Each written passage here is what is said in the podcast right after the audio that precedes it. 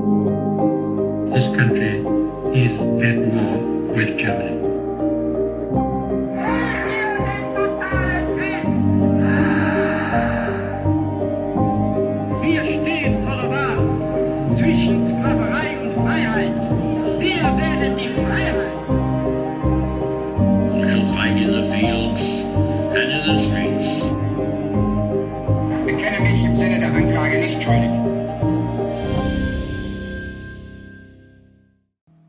Hallo zusammen und damit herzlich willkommen zu einer neuen Folge Wunder, Wissen, Weltkrieg. Mein Name ist Raffaela Höfner. In diesem Podcast spreche ich mit ehemaligen Soldaten, mit US-Veteranen, mit Überlebenden und Opfern des Zweiten Weltkriegs. Hört aus erster Hand die Erlebnisse, die Schrecken und Wunder, die meine Gäste selbst erlebt haben.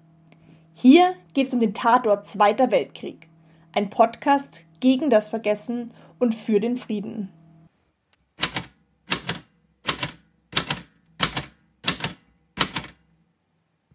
Oktober 1941 in der Nähe von Jasma, Russland.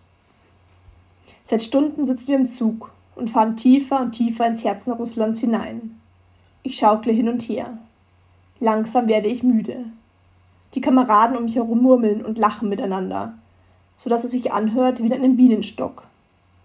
Die Landschaft ist nicht vergleichbar mit der zu Hause. Grenzenlose Weite. Alles scheint mit dem Horizont zu verschwimmen, als hätte ein Maler auf einem Bild die Farben ineinander gezogen. Plötzlich peitschen Schüsse. Sofort springe ich auf und ducke mich zwischen die Sitze. Wieder donnern Schüsse heran und prallen am Zug ab, wie Aprilregen von einem Scheunendach. Prompt liefern wir die Antwort und schießen zurück. Ich hebe vorsichtig den Kopf, um einen Blick aus dem Fenster zu erhaschen. Männer in Zivilkleidung. Es sind keine russischen Soldaten. Es sind Partisanen. So viel habe ich schon von ihnen gehört. Jeder Soldat warnt vor ihnen. Sie kommen und gehen wie Schatten, verschmilzt mit den Wäldern, die sie so gut kennen wie ihre Westentasche. Stets muss man auf der Hut sein. Jetzt kommen sie schon am helllichten Tag aus ihren Verstecken gekrochen und schießen auf einen vorbeifahrenden Zug. Maschinengewehre bellen zurück. Volltreffer. Einer der Partisanen sackt tot zusammen. Wieder und wieder hallen Schüsse durch die Landschaft. Dann herrscht Stille.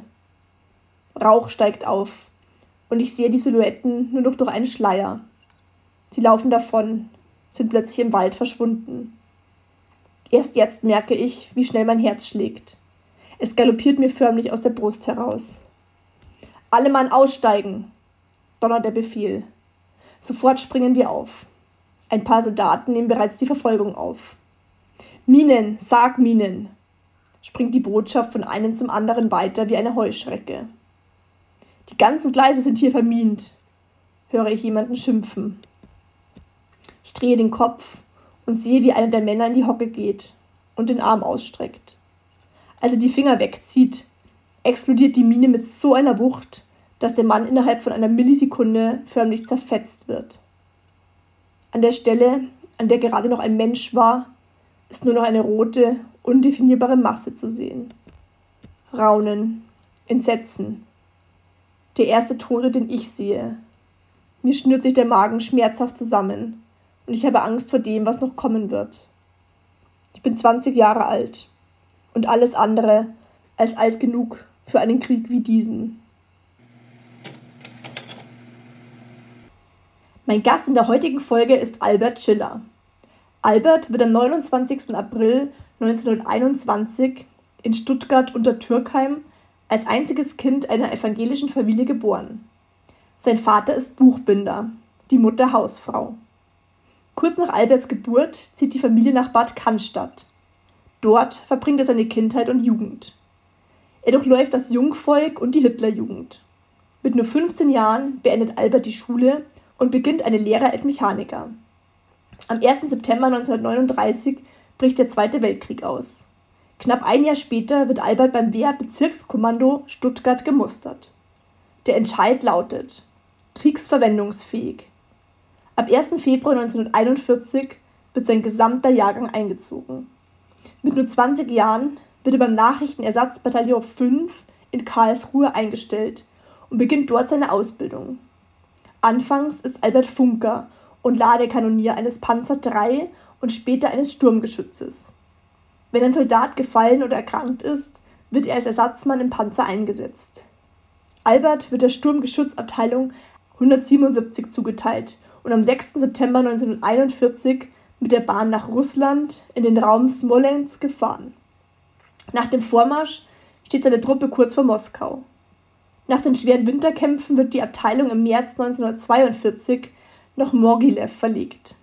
Im August überschreiten die deutschen Soldaten den Don und der Vormarsch nach Stalingrad wird geplant. Kurz bevor Alberts Einheit in die heiß umkämpfte Stadt vordringen soll, erkrankt er selbst schwer an Typhus. Im Nachhinein ein Wunder. Keiner seiner Kameraden überlebt. Insgesamt wird Albert noch dreimal verwundet. Er gerät in amerikanische Kriegsgefangenschaft und wird am 3. Juli 1945 entlassen. Eine dort erlebte Misshandlung bereitet ihm sein ganzes Leben lang Schwierigkeiten. Albert Schiller ist inzwischen 102 Jahre alt. Ich nehme euch jetzt mit in das Interview, damit ihr seine Erzählungen aus erster Hand erfahren könnt.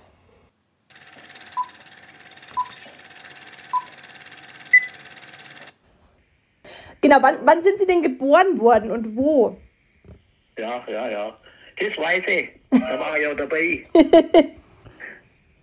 ich sehe, ich, habe noch ein bisschen meinen Humor. So ist die Sache mit mir. Ja. Ja, genau. Wann, wann haben Sie den Geburtstag, Herr Schiller? Wann sind Sie denn geboren worden? Am 29. April 1921 in Stuttgart von der Türkheim, Nägerles Eggerstraße 44. Kennen Sie das alles? Ja, ich kenne mich in Stuttgart leider nicht aus, aber kommt vielleicht noch. Was haben denn, Ja. was haben denn Ja, Ihre... das ist ein Vorort unter Türkheim. Okay, Das ist ein Vorort von, Stutt von, Stutt von Stuttgart. Es kommt nach Untertürkheim, Untertürkheim, Obertürkheim, Eschlingen, Lochingen, mhm. Hibbingen, Geislingen, Ulm und so weiter da. Ne? ja. Sie haben gesagt, Sie haben keine Geschwister gehabt, oder? Ich habe keine Geschwister, bin Okay, ein alleinstehendes Kind. Okay. einzige Kind, einzige. ja. Was hat ihr, haben Ihre Eltern beruflich gemacht, der Vater und die Mutter? Mein Vater hat gearbeitet, ja, der hat, der hat Buchbinder gelernt. Ah, Und cool. als er dann vom Krieg, also vom Ersten Weltkrieg zurückkam, hat er keine Arbeit bekommen als Buchbinder. Dann ist er zur Bundesbahn Mhm. und hat dort, äh, das ist hier in Cannstatt, äh, Reparaturwerk für die Güterzüge. Okay. Und da hat er die, Rad, die Räder gedreht. Mhm. Äh, nicht so, das ist noch das ist, das ist Deutsch sagen. Das ist das Räder, Radgestell. Ja. Der Waggon, das ist da mit der Achse zusammen. Und das macht man dann hoch, den Waggon. Und dann kann, kann man diese Radräder wegnehmen. Und dann kommt so eine Drehbank rein, spezielle Drehbank mit vier Schrubber, nicht mit vier Stahl. Und dann wird es eingestellt und dann läuft es dann automatisch dann runter. Weil das ist ja nicht geradeausrieber, das ist chronisch, die Räder. Weil wenn es in der Kurve reingeht, dann ist es außer, müsste schneller sein oder Ende langsamer sozusagen. Ne? Verstehen Sie? Ja. Also, Können Sie sich an den 30. Januar 1933 erinnern, als Hitler zum Reichskanzler ernannt wurde? nein, das kann ich mich nicht mehr erinnern. Ich habe ihn bis einmal einige Mal gesehen. Da war in, in Nürnberg war das immer Zusammenkunft von der Hitlerjugend und da bin ich einige Mal gewesen, weil ich war beim Spielmannszug. Was ist der Spielmannszug? Ich weiß nicht, so wisst, was das ist. Nee, können Sie es mal erklären? Damit die wohl mit den Pfeifen und Trompeten und mit der Schla und früher beim Jungvolk äh, mit, mit den großen Landsknechttrommler und so weiter da durch die Stadt marschieren. Bum, blum, bum, bum, bum, bum. Oder da ein Marsch blasen. Ne? Verstehen Sie? Ja. Also. Und da wurden Sie dann eingeladen? Spielmannszug. Okay. War, Das hat jede Abteilung gehabt oder jeder Stadt. Und da war ich bei Stu Stuttgart, äh, äh, also zuerst bei der Hitlerjugend, ja, und dann, äh, naja, später bin ich ja Soldat geworden. was haben Sie noch für Erfahrungen von der Hitlerjugend, als Sie in Nürnberg waren und, und Hitler damals gesehen haben? Können Sie Also da, es war schon äh, die ganze viele viele, viele junge Leute, oder freie, ja, von der Hitlerjugend, die da in den Platz waren. Das war schon ein großes Ereignis. Ja, da waren ja Tausende von Menschen damals versammelt. Wir sind also mit dem Zug dort noch gefahren.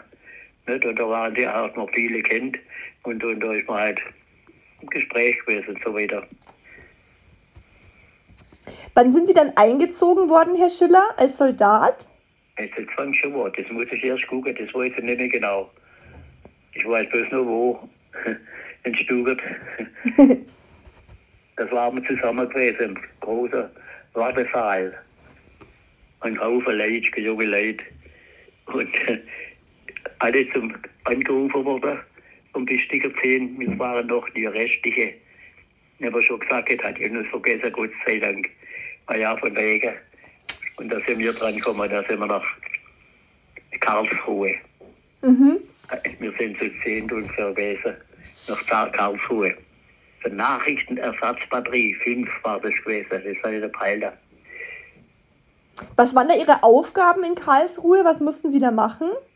Wurden Sie da ausgebildet oder wie lief das? Ach so, ja. Ach so, ja.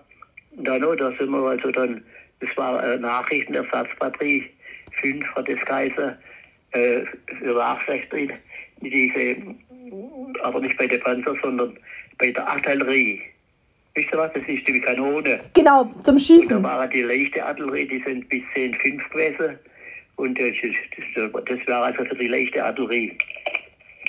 Da sind miteinander Funkketten und Sprechfunktablette hauptsächlich, wie sie ihre Schütze einrichten können.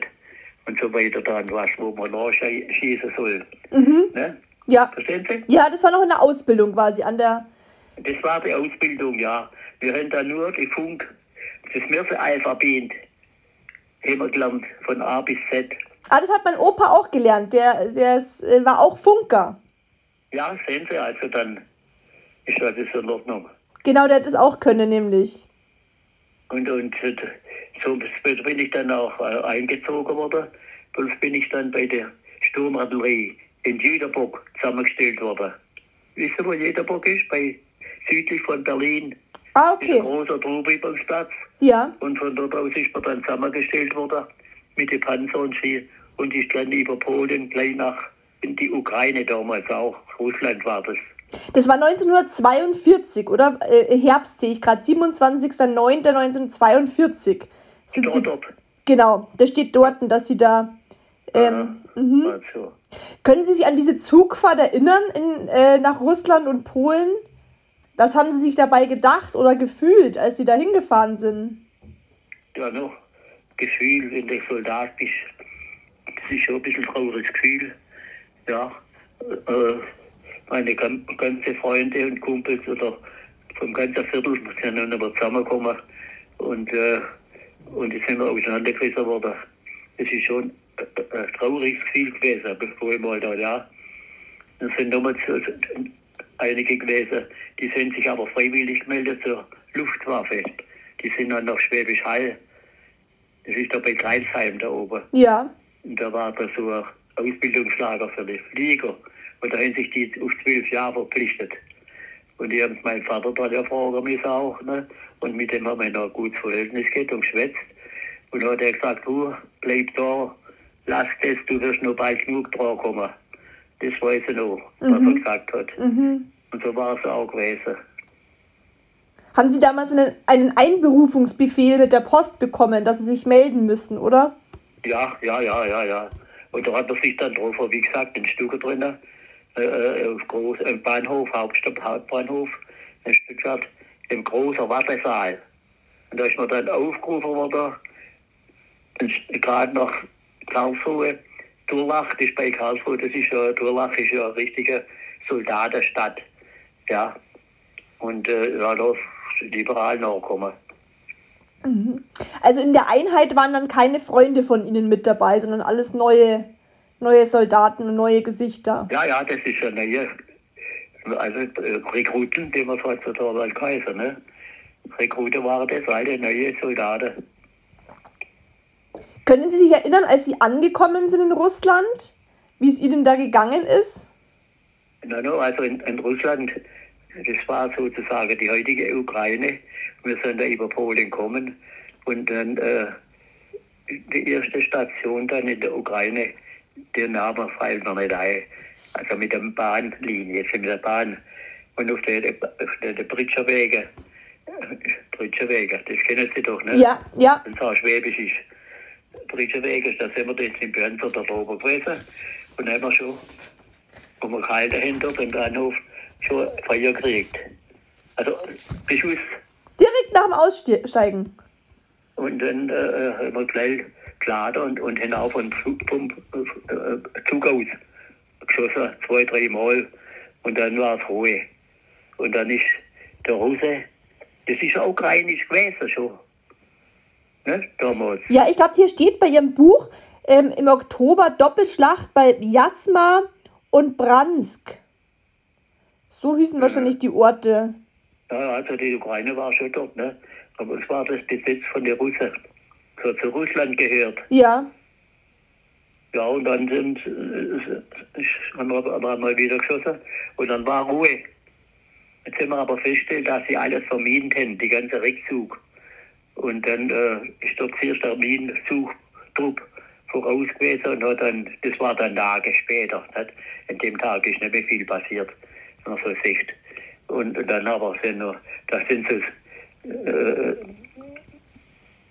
so, so kleine äh, äh, Mine, äh, die sind ausgesehen wie so, naja, äh, na sagen Sie schon, wie man das, Sarg, ihr Sarg, ehrlich. das ist halt viel, viel, viel kleiner.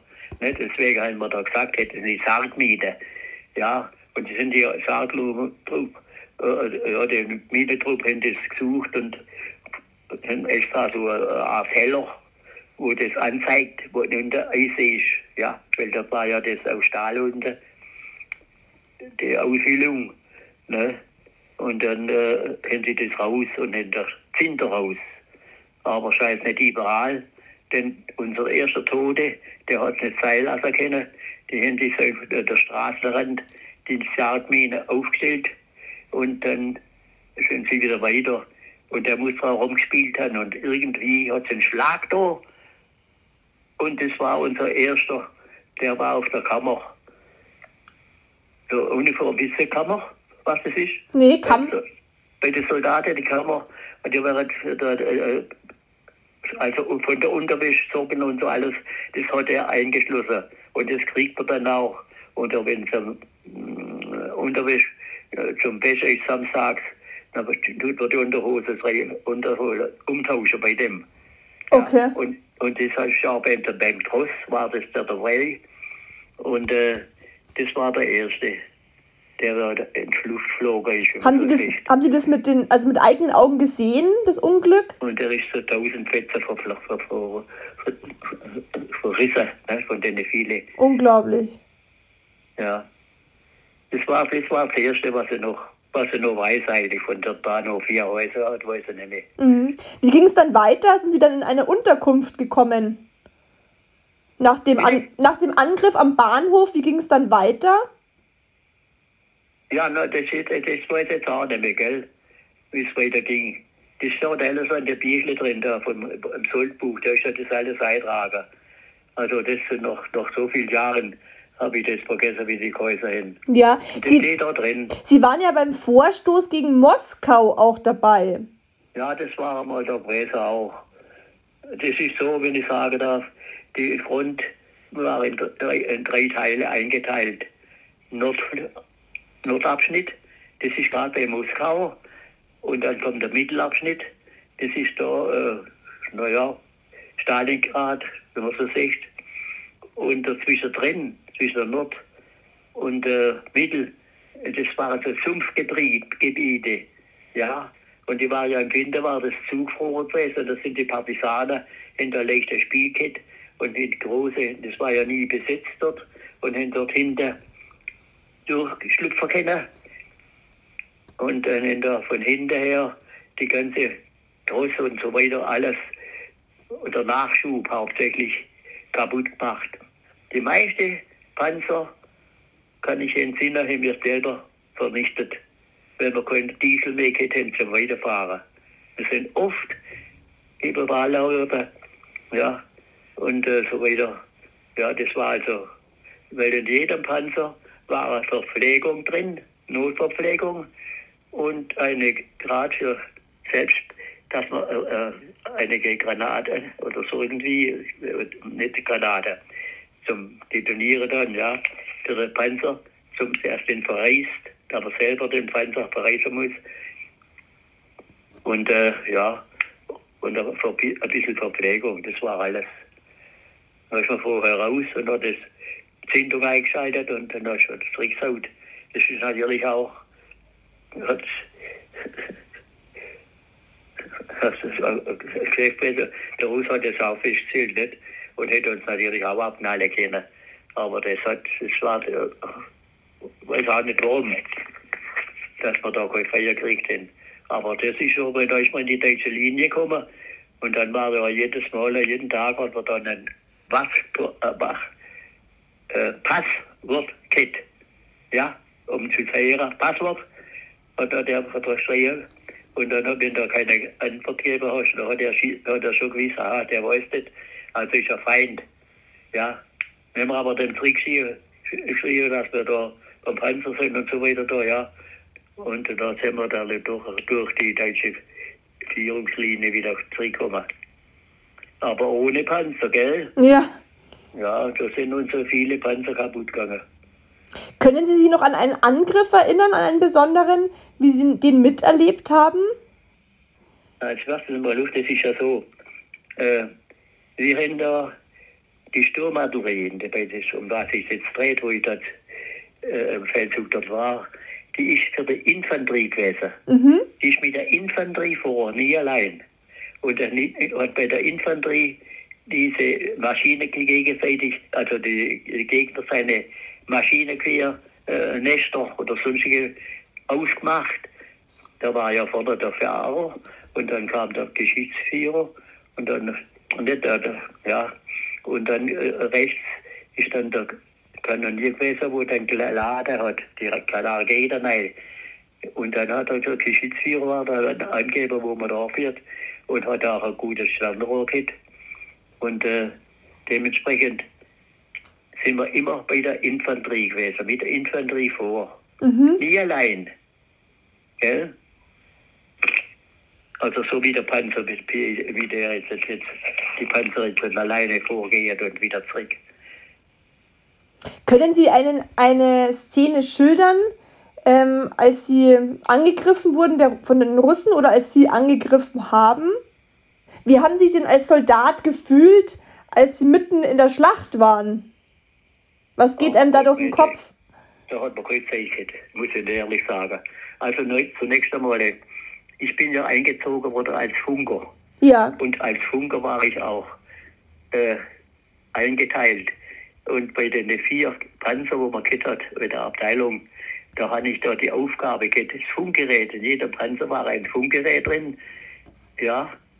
Und, und das, also ein Kasten, Belegkasten und ein Kasten, äh, wo die Batterien drin waren. Und diese Batterien habe ich zum Laden das war mein Geschäft gewesen. Dass die einsatzbereit waren, dass die Funkgeräte einsatzbereit waren. Und nur, wenn jemand von den Ladekanoniere, anfangs ist man ja als Ladekanonier da drin gewesen, im Panzer, einer ausgefallen ist, irgendwie beim Gefecht irgendwie tot oder verwundet oder sonst irgendwas oder krankheitshalber, dann bin ich als Reserve in der Panzerlei kann ich bleiben. Aber sonst war ich an keinem äh, äh, Geschäft, Gefecht. Weil die, war die Abteilung, die war immer für den Panzer da. Und wenn dort einer gefehlt hat, dann hatte ich dort als Ladekanonier Platz nehmen müssen, den seinen Platz einnehmen. Kriegt man da nicht Platzangst in so einem engen Panzer? Der ist ja so eng. Ja, ja. Schon, oder? Wenn Ja. Sie da drin sitzen? Das sind also zunächst einmal, wie vorher gesagt haben, das ist der Fahrer vorne drin. Der hat ja bloß einen, einen Schlitz vorne aus, vielleicht mit zwei Zentimeter und, und äh, naja, 50, 50, 20 Zentimeter breit. Ja, und der ist ja geschützt noch vorne, ziemlich stark. mit Panzer und so. Und der hat also den Panzer äh, fahren müssen. Also der war der Fahrer. Und der hat auch der, der aufgeht, der, diese Kopfhörer und dann der Geschützführer oder nicht der, ja, der Geschützführer das und das gesagt hat, irgendwie ein bisschen rechts anziehen. Ja, dann hat er also äh, rechts ein bisschen das Motor rumgelegt, das Geschütz rumdreht und, äh, und, und, und, und äh, vor ihm ja, also vorne, vorne, der, Geschütz- vorne der Fahrer. Und dann ist der, der Geschützführer gekommen. Nein, das ist ein falscher Ausdruck. Der Geschützführer, der Geschütz, der wo die, schießt, wo die schießt, wo die, wo kann, die Kanone bedient. Ja. Und, und dann hinter dem ist der Geschützführer gekommen. Und er hat, das war ja meistens ein Offizier oder auch Oberfeldwebel oder so, war es auch jetzt. Äh, Es kommt vor, wie es gerade gewesen ist. Die, die Abteilung sind ja vier Panzer gewesen, da war ja ein Oberleutnant, da war da drei. Das war dann ein Oberleutnant. Also, Haben Sie, haben Sie in der Zeit in Russland ein persönliches Wunder erlebt? ein Wunder. Ja, haben Sie ein Wunder erlebt, dass Sie gesagt haben, ein Wunder, Ja. dass Sie überlebt haben? Ja, das kann ich Ihnen sagen. Und äh, das war ein Mittelabschnitt, wo ich meistens war. Wir waren egal da vorne und der Parti auch öfters mal Partisanenbekämpfung oder aber auch im Südabschnitt. Aber jetzt, ich habe es ja vorher gesagt, mm, das dreckige Spiel, das war gewesen, diese, Trans, diese Partisane aufzufinden. Und die haben meistens haben sich die versteckt. Und da hat man keine. Und, und dann ist man in den Dorf reingekommen und hat dann die gefragt. Und er hat mir die Bildchen rausgesucht. Und die, wenn die nicht extra gesagt hätten, die hätten sie ja nicht, hätten sie es gesagt, dann wären sie von den eigenen eingeschossen worden. Ne? Mhm. Und hätten sie gesagt, dann sind sie von uns verschossen worden. Ne? Und das ist ein dreckiges Spiel gewesen. Ja. Und aber auch äh, äh, eine gute Erinnerung. Ich war ja zwei Jahre in Russland und äh, einmal haben wir Urlaub gekriegt in der Zeit. Ja. Und wo ich dann wieder gekommen bin, dann hat er irgendwie Typhus gekriegt. Die, ich weiß ganz wohl gewusst, dass es die Russen, diese, die haben ja solche Brunnen gehabt. So Ziehbrunnen, verstehen Sie mich? Ja. Aussehen Wie so Geige Ja. wo man, da, wo man das, den einmal runtergelassen hat, der hat sich noch gefühlt. Und die waren mit Kadaver Ui. gewesen. Und die haben dann, aber ich glaube nicht, dass sie da draus kommen können. Die Typhus habe ich gekriegt. Typhus. Und da bin ich von meiner Abteilung weggekommen. Und, und, da- und da bin ich äh, ins, ins, Lazarett gekommen. Und das war, ein, das war halt eine, eine Halle. Und da war der Boden war da bisschen bei der Stroh drin. Und da waren auch diese Ruhekranke. Dort und jeden Tag oder jede Nacht hauptsächlich äh, sind viele, viele gestorben. Und so ist auch bei mir hab- Bei mir war noch mal einer rein von Berlin, der war von einer anderen Abteilung. Und wir zwei haben also gerade Typhus gehabt. Und tagsüber sind wir ganz fit gewesen. Und ja, ja, nichts macht. Jetzt höre ich eine, eines Abends oder einer Nacht, höre ich dann Motorgeräusch. Und da bin ich rausgeguckt. Tatsächlich, das ist meine Panzer, meine Abteilung. Und die sind runter nach Stalingrad. Ne? Wir waren damals an Donberger, das ist äh, 40, 50 Kilometer nördlich von Stalingrad. Verstehen Sie? Ja. Nicht macht der, der macht der, der Don, der, der Fluss, macht so einen Knick. Ja, und dann haben wir dort bewachen müssen, damit wenn der Russe schon zweimal da über Reihe gekommen ist und wollte uns abschneiden. Jedenfalls habe ich noch auch gelesen im Buch drin, auch von so einem, der dabei war, dass die Abteilung ist dann runtergefahren und die Wiese runtergekommen sind, sind alle abknallt worden. Nicht einer und somit auch die ganze Mannschaft. Ich bin also durch diese Typhuskrankheit habe ich mein Leben gerettet. Mhm. Sonst wäre ich auch bei meiner Abteilung darunter in Stalingrad bliebe. Denn in Stalingrad war, wie gesagt, also schon viele, viele Kämpfe gewesen. Und viele, viele Tote. Das kann man wirklich von dem Wunder sprechen, dass sie da krank geworden sind, obwohl man erst Ja. dachte, ja, das ist blöd. Ja, das, das ist schon wahr. Das ist schon wahr. Ich habe natürlich noch äh, noch, äh, längere Zeit nach Scharkow, das war die größere Stadt, dann nach, nach Scharkow gekommen. Haben sie sich Also- wieder erholen können von dem Typhus? Sind sie wieder fit geworden? wie, das, wie sich das bemerkbar macht. Also äh, tagsüber schon wunderbar beieinander und um 7 Uhr oder bevor es Nacht wird, da kriegt er Fieber. Und der Fieber steigert sich dann so, dass du keine Ruhe mehr hast, dass du im Bett hopfst oder wenn du kein Bett hast, im, im vom Boden hopfst wie so ein Frosch der, der, und weißt auch nichts mehr. Das war der Typhus gewesen. Wahnsinn. Und der, und der Tablette oder was, das weiß ich gar nicht, ob ich das gekriegt habe. Jedenfalls bin ich von dort aus dann zurückgekommen nach äh, Alzey. Das ist im Rheinhessischen. Mhm. Und dort, das, also das erste zurückgekommen, wenn man dreimal Minus gehabt hat. Also der, Stuhlgang ist immer untersucht worden. Und wenn der ohne Bakterien war, dann ist man weiter zurückgekommen. So war es ungefähr gewesen. Und was haben Sie dann dort in, in äh, Hessen noch erlebt? War der Krieg schon zu Ende oder war der Krieg noch im, im Gange?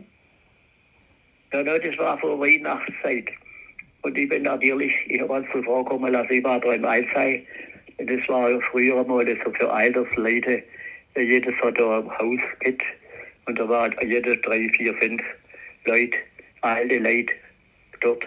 Und ich habe mich immer an die Küche noch gemacht. Und, und dann der, der das Mittagessen, oder Frühstück, Mittagessen und Abendessen, den Leute braucht. Und da war er bei in der, Kanti- in der Küche. Ah ja, Albert, komm, sitz nur da. Komm, ess etwas da. Da die mir extra etwas gemacht. Und ich bin doch der Base dick wurde da drin. ja. Und du vom Heimweg und, das, und da musste doch immer, und dann die Zeit da vorbei war, dann zu wieder meinem Ersatztruppenteil nach Neisse. Und das wieder durch ganz Deutschland durch. Und das gerade vor Weihnachten. Und da bin ich heim, über Cannstatt. Und in Cannstatt haben meine Eltern gewohnt und ich. Und da bin ich geblieben. Mir ist nicht vorgekommen. Auch der Sack hat nichts, wie man so sieht. Bin nicht zur Zeit in meinem Ersatztruppenteil angekommen, sondern vier Wochen später den Anstufach kommen lassen. Der Hauptmann hat nichts gesagt. Mir war es recht. Ja, das würde ich auch sagen. Ja. Wie haben Sie das Kriegsende erlebt, Herr Schiller? Kriegsende. Wo waren Sie da? Wie haben Sie das erlebt? Ja, das war dann so, nachdem wir keine Panzer mehr hatten. Ja. Äh, haben alle geholt, welche in Birk, Burg, Burg, bei Magdeburg ist es. Dort sind die Panzer gemacht worden. Und dort haben wir welche geholt. Da war die Farbe noch nass. Ja. Und, aber trotzdem haben wir die geholt und sind wir da auch wieder nach Russland reingekommen. Und die haben schon geweiht, die Abteilung. Das war meine Abteilung nicht mehr. Und äh, 177, wo ich gewesen bin. Und äh, ich weiß nicht, was für Abteilung das war. Jedenfalls haben sich die gefreut, dass sie Panzer haben. Und ihr könnt sofort wiedergegangen. Und so ist es auch gewesen. Wir haben auch ein paar Fest, Fest gekriegt und die Übernachtung. Und am anderen Tag haben wir Marschbefehl gekriegt nach wieder nach Neisse. Ja. Und so war das gewesen. Sind Sie in Kriegsgefangenschaft geraten? Äh, Ja. Nachdem wir keine Panzer mehr gekriegt haben, sind wir von Neisse äh, zum echten Artillerie gekommen. Das steht auch drin, aber ich weiß es nicht genau, wo das Und mit der Artillerie äh, nach Belgien. Das ist ja schon der Rückzug gewesen. Ja. Da müsst ihr nachgucken. Ich kann das nicht sagen. Ich weiß nur der Lauf. Und dort bin ich dann eingeteilt gewesen, weil ich als Funker war und für die Artillerie, leichte Artillerie, also gerade die 10-5. Und äh, als na, äh, VB vorgeschobener Beobachter, ich weiß nicht, ob Sie das wissen, der hat also die Aufgabe, bei der Infanterie vorne zu sein. Und dort kriegt er den Beauftrag von dem Infanteriehauptmann oder was weiß ich, was er ist, der Regiment hat, was gerade läuft, dass sie, dass sie dort nachschießen sollen. Und es ist halt nicht gekommen, das Feuer. Warum? Weil sie so keine Munition weggeht hin. Ja. Und da bin ich mal rausgekommen. Und der Kirche oben ist meistens dort oben rein, weil da mal Aussicht geht. Man hat aber auch von der Ferne schon festgestellt, dass da Dachplatte los ist. Ja, und hat genau bis. Und so hat der Panzer, wo mich aufgefangen hat, noch, wo ich rausgekommen bin, schon mit einer Seife empfangen. Und schon hat er wieder eine, eine Fies drin gehabt. Ja, so war es gewesen. Und wo sind Sie dann in Kriegsgefangenschaft geraten und von wem? Ja, so bin ich dann äh, nochmal davor gekommen von der Kriegsgefangenschaft. Aber danach bin ich dann äh, immer uns aufgelöst und ist auch der Rückzug gekommen und so weiter, was da war. Und äh, na, äh, na, das ist wieder weiter zurückgewiesen. Und es war in der Nähe Jüterburg. Nein, nicht. Es war in der Nähe von, äh, wie heißt es denn? Äh, Burg, Burg Magdeburg. Ja. Und die haben da noch, ich war der Unteroffizier und haben da die Abteilung, von der ganzen Abteilung, äh, es, äh, äh, Verpflegung holen müssen. Im Verpflegungslager in Magdeburg. Ja, das ging ganz gut. Und dann hat er ver- Hauptmann oder was weiß ich, er war ja Schmalspur-Offizier, hat man gesagt, das hätte, wie den, ja, den da als Zettel geschrieben, hast du dann das gekriegt. Und, und da war also noch alles da, die haben uns so gestaunt. Die beste Zigarette, haben wir damals nicht geraucht, nicht mehr geraucht. Ja, aber das Essen, alles, sowas wie der ja aufgeschrieben der Kantine wird. Ja. Und dann bin ich wieder zurück. Da waren, ja, so war es gewesen. Und dann von dort aus, es war so eine kleine Ortschaft. Und da wird es mir nicht gemacht. Und da wohl Abteilung von der, von der, der äh, Einfahrt und äh, von der oberste äh, Dings, Kit, äh, Lager. Das war da draußen. Da hat ich den Schlüssel holen müssen. Das hat man, man, äh, man, der hat ein Geschäft gehabt, also ist eine Fabrik gehabt. Der wollte mir, und das war ein, ein, ein Skistand dort oben, der hat das das Schießrecht gehabt für die Gegend. Und das hat er sich da eine wunderbare Villa dort noch gebaut, also Haus, Holzhaus. Ne? Und die haben natürlich nie Beschlag genommen. Das hat er wie, ich habe ich hab ihn dran müssen. Und da hatte ich das, das, der Schlüssel holen müssen, da hat er mir den Schlüssel nicht geben wollen. Dann er halt, was ist, also da kam ich halt zum Hauptmann und so weiter. Da, ja, da, hat er halt doch nachgegeben, da hat er den Schlüssel gegeben. Das nächste, was war, dass wir das Telefon eingerichtet haben und, und, auch aufgenommen hat mit der, mit der Vermittlung von Bahnhof, dass man das gewusst hat, wie es läuft. Und dann hat man halt erfahren, dass er immer weiter zurückgeht. Eines schönes Tages hatte ich den Auftrag gehabt, mit so einem Panierwägele. Nein, das war gut, das war so ein, ein, ein, Fernsprechwagen. Der hat auf seinem Britscherwägele hat er so Kabel, Kabeltrommel gehabt. Das war's gewesen. Und doppelt bespannt, zwei Wege, doppelt bespannt und elf Leute sind wir gewesen. Und, ich bin immer wieder der Simple gewesen da, ja. Ich bin da der Unteroffizier gewesen, also für die zum Rückmarsch gemacht. Jetzt sind wir da zurückgekommen, immer zurück, weiter, immer weiter zurück. Und dann habe ich gesagt, mir nicht. Da gucke ich dann auf, da, da ist ja oben bestimmt der Bauernhof. Auf der Höhe droben, das war so ein Tal daneben. Also haben wir uns einig gewesen, wir gehen dann auf Jetzt sind wir dort aufgekommen, jetzt war das ein großer Bauernhof. Und dort waren Polen gewesen als, als äh,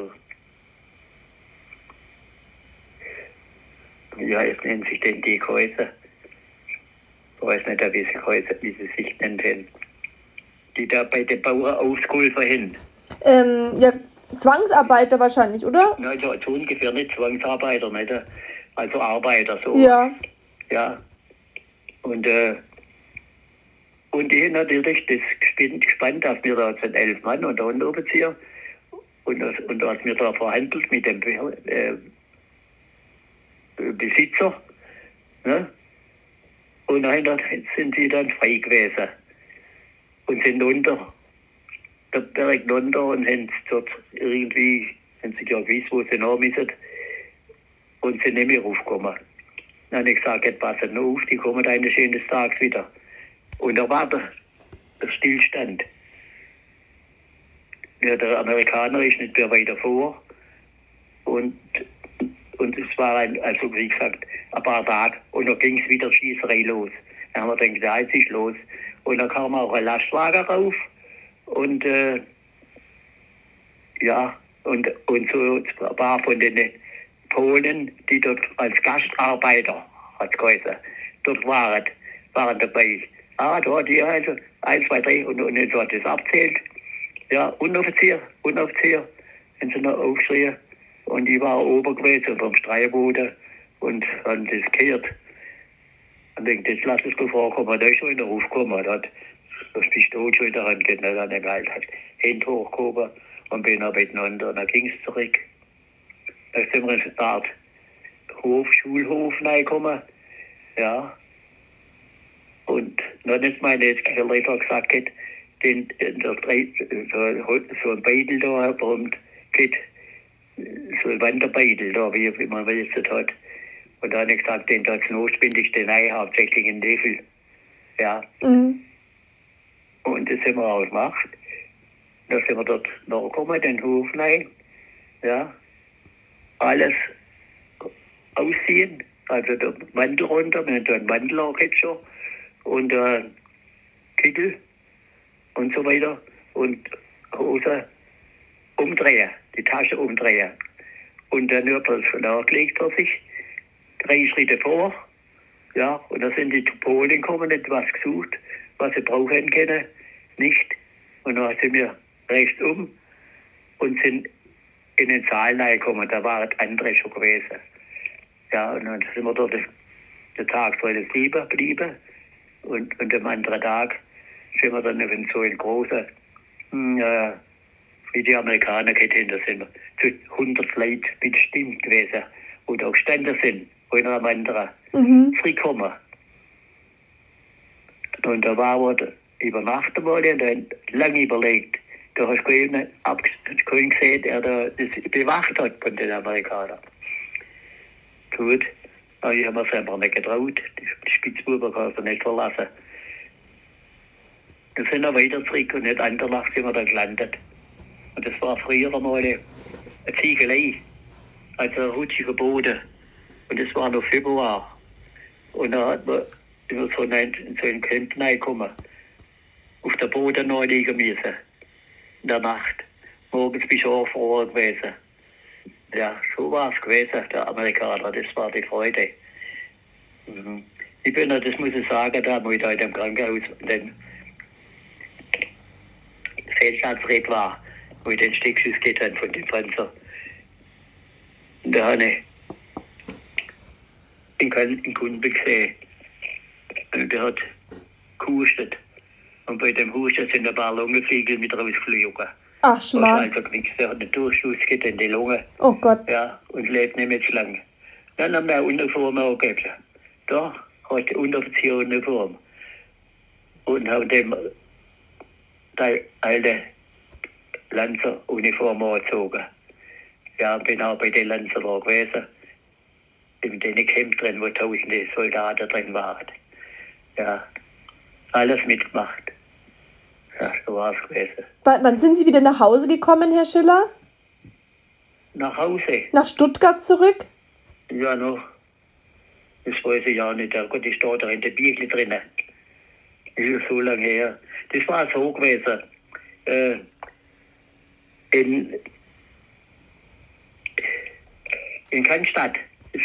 Das, da, unterwegs sind schon jetzt Zivilisten eingekommen bei dem Zug wo, äh, von der Stadt ihr Saft draußen bei den, bei den Bauern unterbracht getrennt. Mhm. Und äh, das wieder geholt oder so weiter. Da, ja. Und ich gesagt, da und da in Stuttgart, das sind dort Franzosen, da sind dich auch von denen nicht verwischen. Die nehmen dich wieder mit rein, ob ein Entlassungsschein hin oder nicht. Ja, das haben wir noch zu Herzen genommen. Es ist dann ein Zug abgerufen worden nach Bayern. Jetzt sind aber dann alle, alle Bayern da, da, da. Mensch, das Kind. Das war in Heilbronn. Auf der Bahnsteig auf, alles voll gewesen. Mhm. Und dann ist an die Polizei gekommen. Aber so schnell sich das filtert, der Bahnsteig, so schnell ist der wieder geleert worden. Und da ist kein, keiner dort geblieben. Denn jeder hat es gewusst, das sind Sauern da, die Bahnsteig, ich darf das nicht sagen. Die sind halt auch ja Pflicht da, Bahnpolizei, ne? Jedenfalls hätten die die da festgenommen, hätten die festgenommen, hätten die der Franzose übergeben. Und ich bin mit nochmal da von, von Heilbronn, Heilbronn, ja, von Heilbronn runtergelaufen. Bis nach bei, äh, äh, Rems, Rems, Rems-Murch-Kreis, Rems-Murch, Rems, Gott, werden die, die Rems. Und dort, dort haben wir zwar das letzte Übernachtung gewesen. Äh, ja, und dann äh, äh, hat die Barriere gesagt, da, da wo wir übernachtet haben, im Stall meistens. Guckt da mal dort nach, dort ist ein Auto. ne? Und ist einer äh, bestimmt, der hat, dort ist äh, viel Pfefferminztee angebaut worden.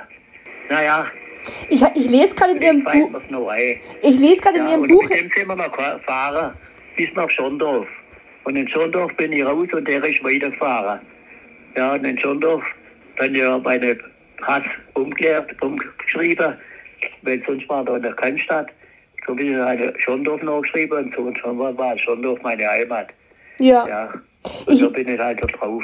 Herr Schiller, ich lese gerade in Ihrem Buch, dass Sie im Arbeitslager bei den Amerikanern eine Latrine ausheben mussten und Sie dann auf dem Feld Zuckerrüben gesehen haben. Und der, Sie wollten diese Zuckerrüben schnappen und der Amerikaner hat Sie dann mit dem Gewehr verprügelt auf die Schulter. Ach so. Ja, das, das ist auch so gewesen. Da hat man die Zivilisten, also nein, nicht Zivilisten, diese äh, normale äh, Soldaten, die haben sich freiwillig melden können, zum etwas machen. Ja, Irgendwie äh, graben. Äh, und da ist es immer mehr geworden. Die, die Gefangene, also musste so Camp, ist vergrößert worden. Und dann wir auch bei der bin tatsächlich dazu gekommen. Wir haben dann solche Donnerbalken ausgraben müssen. Wisst ihr, was ein Donnerbalken ist? Nein, das ist immer mehr, wenn wir viele, viele Leute sind. Da ist ein Balken und dann macht er so einen Notdurft drauf. ja, Verstehen Sie? ja, Also, und da ist das Loch graben. Das ist dementsprechend Meter 50 oder Meter bestimmt graben gewesen. Da waren wir zu zweit drin. Und da ist noch nachher ein drüber gekommen. Und dann hat es halt Obacht gegeben, ist halt nicht reingeflogen bist. Jedenfalls, äh, da war nicht weit weg, war vielleicht fünf oder sechs Meter, da so ein Haufen gewesen mit Rüben. Rüben. Verstehen Sie, was ja, Rübe ist? ja, ja, Zuckerrüben, gell, waren das? Ja, genau, ja, genau. Und, äh, und wir haben gehabt. Und der eine hat mit der Biegel losgemacht und ich dann nachher das eigentlich dann ausgeschmissen. Jetzt, jetzt waren zu zweit, zwei Bogen. Äh, so Löcher hat keiner gemacht. Und dann hat sich der Amerikaner mit den anderen zwei in der Reihe und ich denke, jetzt gehst du dann lieber. Bin ganz leicht dann geschlichen und bin Tricker. Jetzt beim letzten Meter noch bald hat er das gemerkt und kommt auf mich zu. Ich bin ein Unterkopf, den Singlei. Und der hat auf mich eingeschlagen mit seinem Querkulber. Ich bin Jude. Ihr habt alle uns, meine Eltern und alle, so also in seiner äh, gebrochenen Deutsch, äh, äh, umgebracht und hat auf mich eingeschlagen mit seinem Querkolben auf meine rechte Schulter. Das sieht man heute noch. Ui. Ich bin dann nachher operiert worden, wo ich so hinter war, weil wir immer Schmerzen getan. Ja, das höre ich heute noch. Und da jetzt mit den Juden haben wir doch gar nichts zu tun gehabt. Wir sind so ein Zwischenjahrgang gewesen, wo man mit den Juden nichts zu tun gehabt hat. Ich war nicht bei der SA, ich war bei der Hitlerjugend, das war ich, ja. Das war's gewesen. Mhm. Ich bin Jude, das höre ich heute noch. Mhm. Und fest auf mich eingeschlagen. Mhm. Und da haben sie heute noch Probleme mit der Schulter, oder? So viele Jahre später noch, wo der sie damals geschlagen Ich hat. habe noch später noch, bin ich operiert worden, das sieht man heute noch, oben am Schlüsselbein da oben. Ja. Ne, der an der, der Schulter, nicht Schlüsselbein, an der Schulter operiert worden. Mhm. Weil ich immer Schmerzen gehabt habe, noch einmal, am Anfang noch. Ja, das war der, der einzige Schmerz, was ich habe noch. War Ihr Vater auch im Zweiten Weltkrieg als Soldat oder war der schon zu alt? Ja, ja, wie gesagt, da war ja bei der Bahn beschäftigt und da war man sowieso als ständig gewesen. Ja.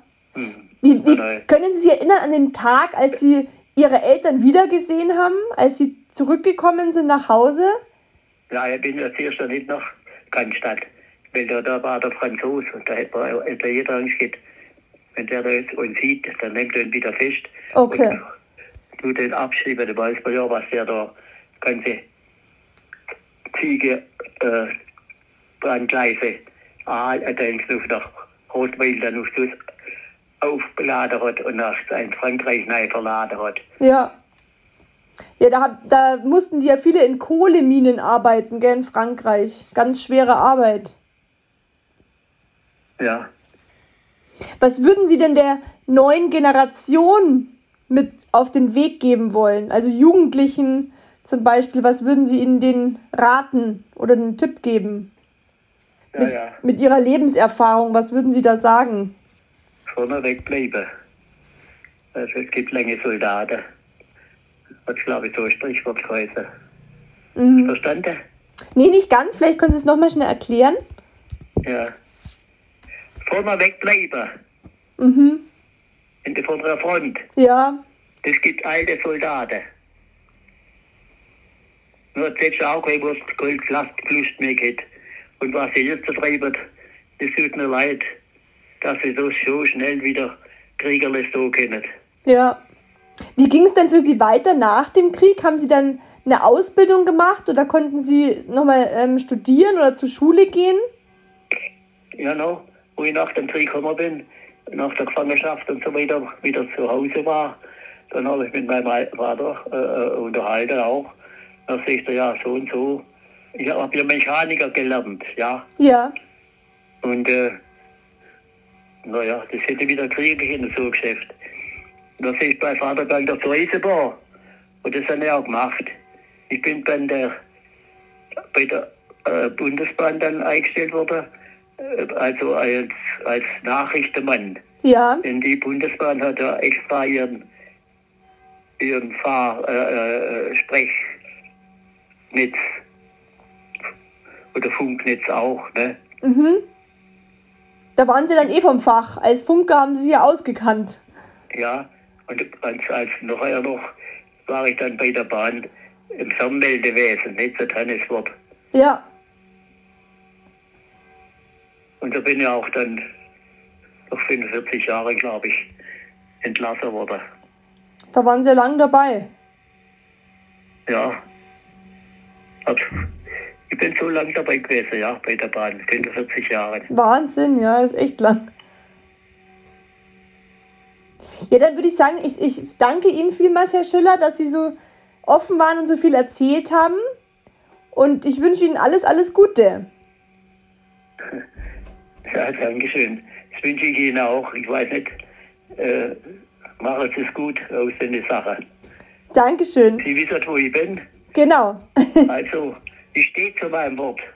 Es steht auch alles schwarz auf weiß in meinem Sollbuch da drin. Genau, das haben, meinem Buch da drin. genau, haben Sie Ich habe alles. nichts dazu gesagt. Also gut, Machen ich Sie wünsche eine gute Zukunft. Ja, danke, Herr Schiller. Ich wünsche Ihnen Eine auch. friedliche, schreibe immer bei. Ja, Eine friedliche Zukunft. da haben Sie recht, ja. Bis dann. Machen Sie es Ade. gut. History Wissen. Heute geht es um die Sturmgeschützabteilung 177. Das ist Alberts Abteilung. Aufgestellt wurde diese am 11. August 1941 bei Jüterborg mit erstmalig drei Batterien. Ab dem 6. September 1941 verlegte die Abteilung mit der Bahn nach Russland, in den Raum Smolensk. Dort wird sie dem 12. Armeekorps zugeteilt. Am 2. Oktober 1941 wird die Desna überschritten und der Vormarsch über Roslav bis nach Koselkaja, kurz vor Moskau, geführt.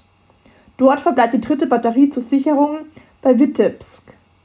Nach den schweren Winterkämpfen verlegt die Abteilung im März 1942 nach Mogilev. Im Mai 1942 geht es dann schließlich weiter nach Bielgoros. Von dort aus stieß die Abteilung Ende Juni 1942 im Rahmen der 168. Infanteriedivision in Richtung Voronezh vor.